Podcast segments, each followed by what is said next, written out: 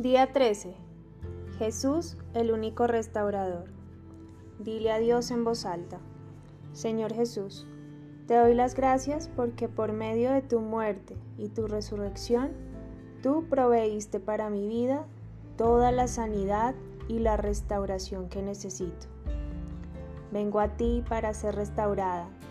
Reconozco mi necesidad de ti y creo tus promesas de consuelo y sanidad. Derrama sobre mi vida ese bálsamo y aceite que viene de tu Santo Espíritu.